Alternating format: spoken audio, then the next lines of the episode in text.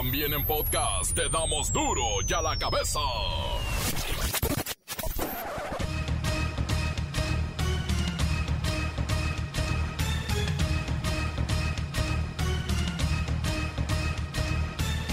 Miércoles 29 de septiembre, 29 de septiembre del 2021 y yo soy Miguel Ángel Fernández y hoy es mi santo. En menos de una semana, las versiones oficiales sobre el atentado con uso de explosivos en Salamanca, en Guanajuato, pasaron de un atentado terrorista sin precedentes a un acto de venganza personal por un negocio fallido. Pero hay dudas hay dudas con la investigación de la fiscalía. Ahora sí que nadie se la cree que ya atraparon a los delincuentes. Estrés, ansiedad, depresión e insomnio son los padecimientos que están atravesando los trabajadores de la salud en la primera línea de atención al COVID-19. Enfermeras, camilleros, doctores, laboratoristas, todos, todos los trabajadores de la salud están siendo atendidos psicológicamente. Interpol emite ficha roja contra Laura Bozo. La señorita Laura será buscada en 195 países. Ahora sí, le cierran el cerco. Nunca te vuelvo a ver en mi vida.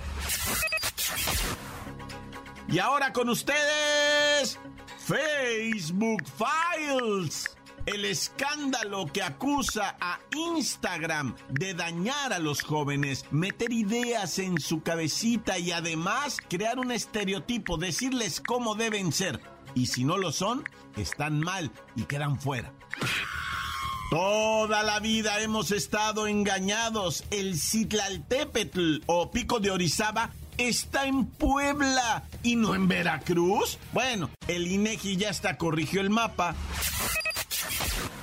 Reos de la penitenciaría del litoral en Guayas, Ecuador, protagonizaron un enfrentamiento con granadas y armas dentro de las instalaciones del penal. Hay dos docenas de muertos y 48 heridos. El reportero del barrio y el chamán que podría curar la pandemia en todo el mundo con su agua bendita, pero lamentablemente no pudo aliviarse a sí mismo y murió de COVID. La Bacha y el Cerillo tienen muchos datos del fútbol nacional que están en jornada doble. Hay fútbol para aventar para arriba. Comencemos con la sagrada misión de informarle porque aquí no le explicamos las noticias con manzanas, no, aquí las explicamos con huevos. Llegó el momento de presentarte las noticias como nadie más lo sabe hacer. Los datos que otros ocultan, aquí los exponemos sin rodeos. Agudeza, ironía, sátira y el comentario mordaz. Solo en duro y a la cabeza. ¡Arrancamos!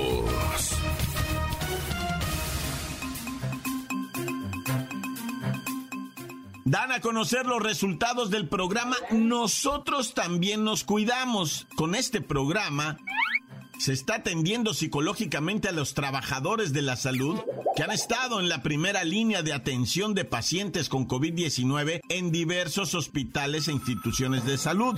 Pero ¿cuáles son estos resultados del programa Nosotros también nos cuidamos? Un programa de psicología, apoyo psicológico. Vamos con mi compañera Kerrika Wexler temporada otoñal, ser trabajador de la salud y estar en la primera línea de batalla contra el COVID-19 es para volverse loco, Jacobo.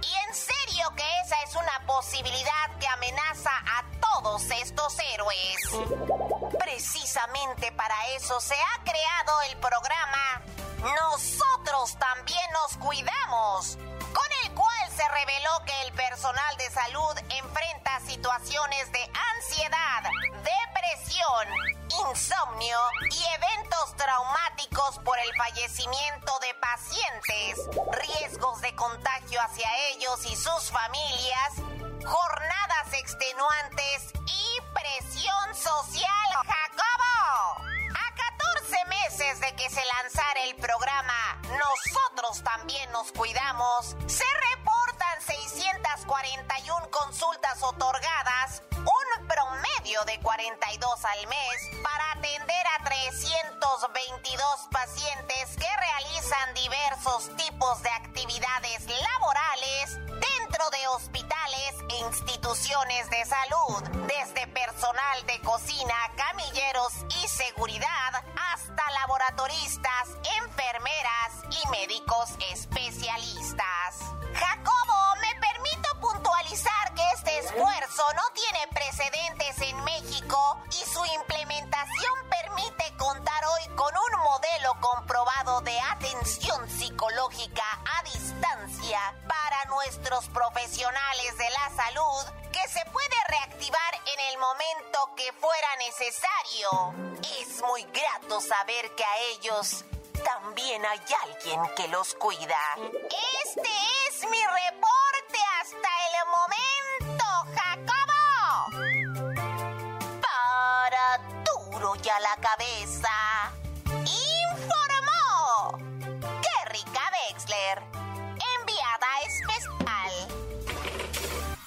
Gracias, Kerrika Wexler. Qué importante. Es como darse un mantenimiento. Atención psicológica muy necesaria para todos. Pues todos hemos estado viviendo esta tragedia llamada pandemia.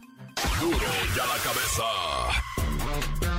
No sabemos aún por qué ni para qué, pero el Instituto Nacional de Estadística y Geografía determinó que el pico de Orizaba, el tradicional Citlaltépetl, pertenece a Puebla y no a Veracruz. ¿Cómo puede ser esto?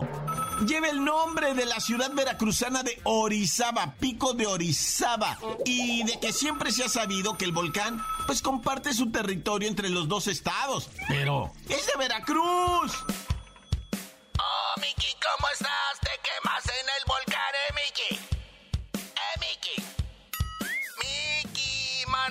Santo idolatrado de la vida de la... Ay, Miki, disculpa que hable antes de que me presentes, pero... Pero es que esto del INEGI ya dijo que el pico se ubica en Puebla y ya quedó asentado en su más reciente registro de nombres geográficos continentales. Para los que no hicieron bien su primaria, les informo que el pico es un volcán inactivo con una elevación de 5.636 metros, lo que lo ubica como la montaña más alta de México y la séptima en el mundo. Oficialmente llamado Citlaltépetl, el volcán forma parte de la cordillera neovolcánica a la que también pertenecen Don Goyo, ya saben, del Popocatépetl y la mujer dormida, el Iztaccíhuatl.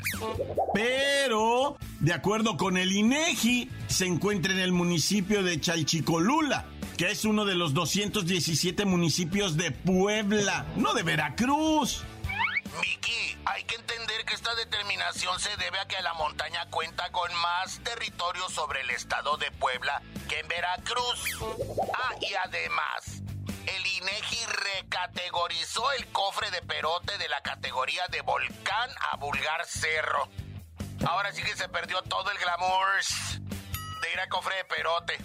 No es lo mismo ser volcán que le hace que esté apagado, como dijo José José, soy un volcán apagado. Pero preferible a ser un cerro pelón. De hecho, el cofre de Perote es considerado por el INEGI como una elevación natural del terreno de poca altura. ¡Ay, no, qué horror! Mejor me voy bailando un son jarocho, mira. Para bailar la bamba, para bailar la bamba se necesita aquí a Miguelito, aquí a mi ladito que esté Miguelito, y arriba, y arriba, pero arriba del pico de Orizaba. Gracias, gracias, mi querido Pepinillo, pero no entiendo ahora el- también el cofre de Perote. Llamado elevación natural del terreno de poca altura. Bueno, no sé qué trae el INEGI con Veracruz. Los anda despojando de sus emblemas. ¿Será político? No creo. Encuéntranos en Facebook, facebook.com, diagonal duro y a la cabeza oficial. Estás escuchando el podcast de duro y a la cabeza. Síguenos en Twitter, arroba duro y a la cabeza.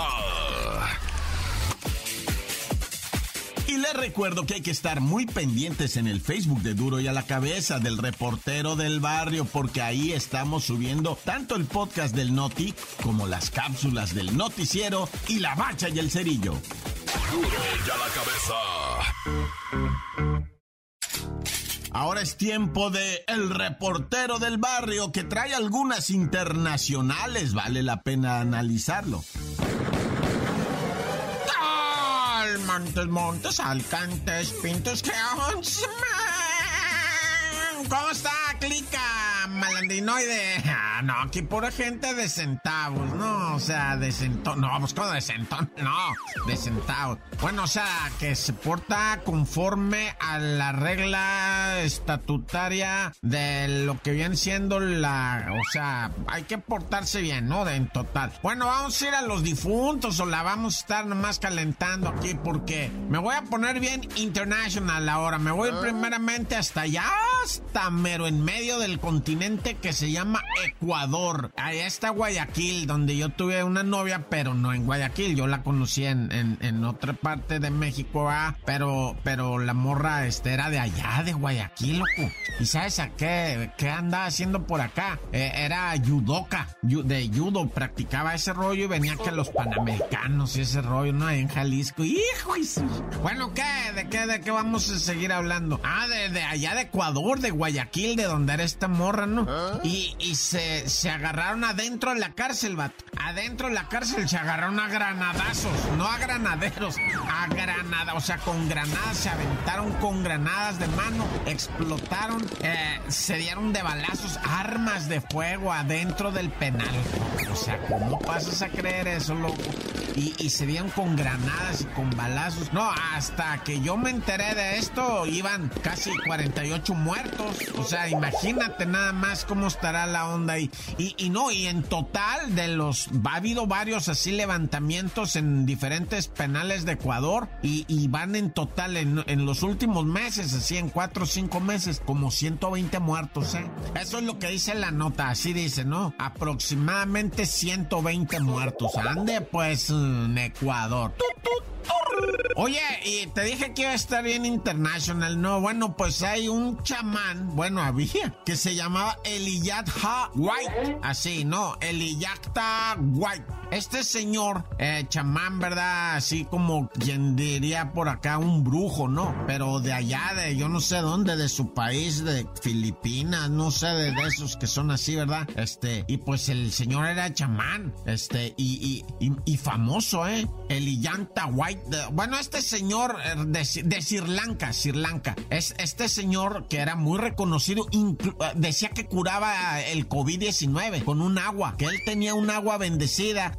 un agua bendita y que con eso curaba COVID-19. ¿Y qué te crees? Que andaban apoyándolo desde la Secretaría de Salud de allá de Sri Lanka. La, la mera eh, ministra de Salud, ¿verdad? De Sri Lanka, que le pega el COVID a la señora y dijo, no, ya quítenle la babosada esa del agua, este vato está loco, a mí ya me, bañaba yo en la mendiga agua y si me pegó el COVID casi me mata. No, ya, y le quitaron el apoyo, pero él siguió siendo famoso ahí, que, que curaba el COVID, que no sé qué, y que se muere el mismo vato de COVID, güey. Eh, y todavía el gobierno, ¿verdad? Dijo, no, pues sí, era un buen hombre y sí que, que pues para no echarse encima a los seguidores, porque tenía miles de seguidores, ¿verdad? Como es la vida, loco, cuánto charlatán. Pero bueno, quién sabe, a lo mejor ni era tan charlatán, no, no sabe. Oye, ¿y qué pasó con Laura Bozo? O sea, hoy no traigo ejecutados ni nada de eso, ¿no? Me voy con Laura Bozo. ¿Qué pasó con la señora esta que anda prófuga? Es que me llegó a mí la notificación de Interpol. Una ah. ficha roja buscada en 200, 195 países, iba a decir 200, ¿verdad? Pero luego hay gente que me dice, eh, por no hay 200 países en Interpol, nada más son ciento madre, ¿no? Bueno, como haya sido, este, en 190 madre países van a buscar a Laura Bozo, que porque debe aquí pues medio millón de dólares y no se quiere reportar en Hacienda y todavía ya le habían asegurado una casa, ¿no? Y, dicen en el gordo y en la black que la vendió la casa valiéndole gorro. Dijo, ¿qué gobierno ni qué. Le había quitado el gobierno una casa, pero no le quitó las llaves. Y la paseó la casa ahí por el internet. Dijo, hey, ando vendiendo la cantón, el que me suelte tanta fe. Y le vendió la casa, vato, le vendió. Y ya le ganaron el pleito a Hacienda y se van a... O sea, no, no, no, están enojados los de Hacienda con Laura Bozo y van a ir por ella. Lo único que sí te adelanto, ¿eh? Para matarte ese morbo mendigo que tienes, no va a ir a la cárcel. La señora no va a ir a la cárcel. Por ese delito pagas la multa y no vas a la cárcel. Bueno, ya. Oye, rápido, déjame decirte del chamaco este, ¿verdad? Ahí en León, Guanajuato. Un chamaco andaba madre en un carro y que se le estrella de frente a una patrulla. Y la patrulla también venía recio, ¿qué te pasa? Y, es que venía con dos delincuentes de cuidado, ¿no? Traía dos malandrotes, pero de esos. Y venía la patrulla, pero era de esas que, que están descapotadas, tipo pick-up, era pick-up. Y traía a dos policías atrás y a los dos malandros. Y el chofer y otros escolta adentro, pero cuando chocó la patrulla, se maromearon. No, te imaginas los que venían detrás, pues se murió el el, detenido, uno de los detenidos se murió. hay dos oficiales eh, malísimos, ¿verdad? Ellos pobrecitos. Este, bueno, ya, y el chamaco no le pasó nada, el chamaquito, nada, nada, menor de edad, andaba con el carro vacilando y a la madre, ay, no. ¡Ya, corta! La nota que sacude. ¡Duro! ¡Duro ya la cabeza! Encuéntranos en Facebook, facebook.com, diagonal duro y a la cabeza oficial. Esto es el podcast de duro y a la cabeza. Vamos a los deportes con la bacha y el cerillo.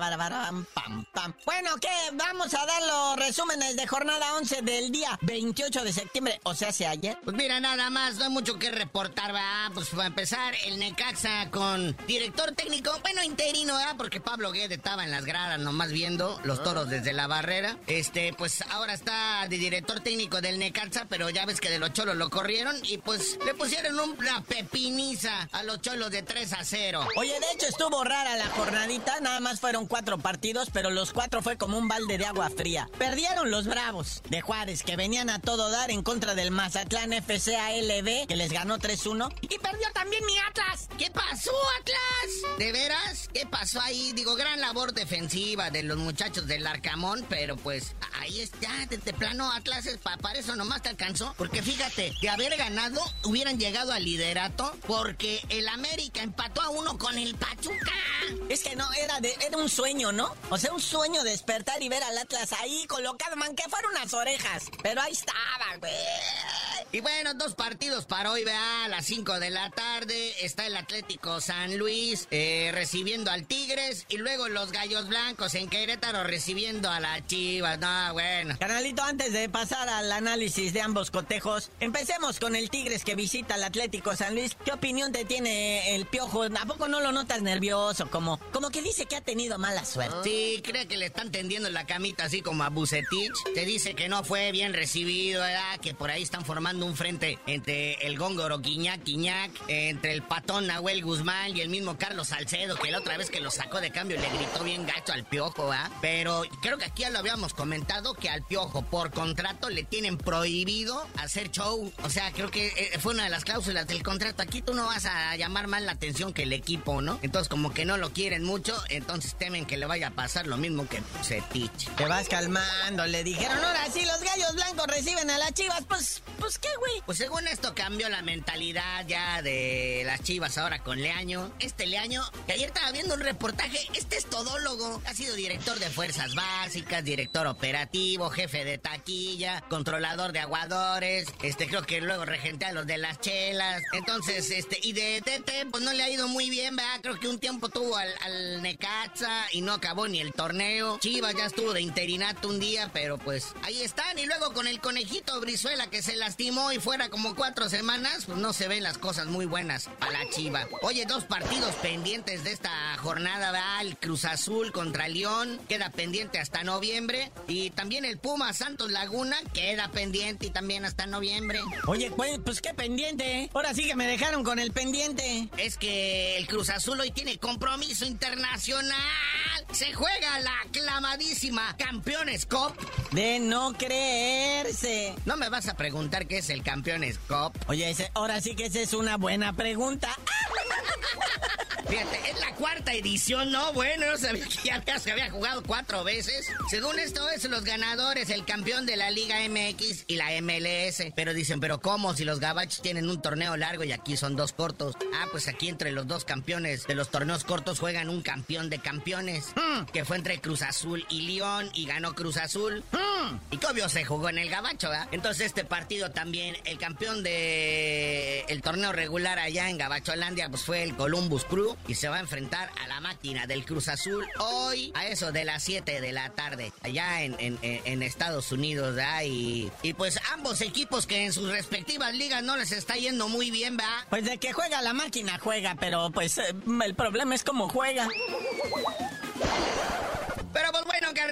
ya vámonos, no sin antes. Como ya habíamos anunciado hace varias semanas, ya es oficial el retiro del Pac-Man, del Manny Pacquiao, que lo ganó todo, todo y tuvo épicas peleas contra boxeadores mexicanos como el Dinamita Márquez, contra Marco Antonio Barrera, contra el terrible Morales. O sea, se le va a extrañar, pero en la última sí le pusieron una tunda al señor. Así que mejor cuelga los guantes y se va a dedicar a la política. Dice que ahí los golpes no duelen tanto. Pero ya, tú no sabes de decir por qué dicen el cerillo. Hasta que el Juanma Márquez pague sus impuestos, les digo. Igual que el Paquiao Naya.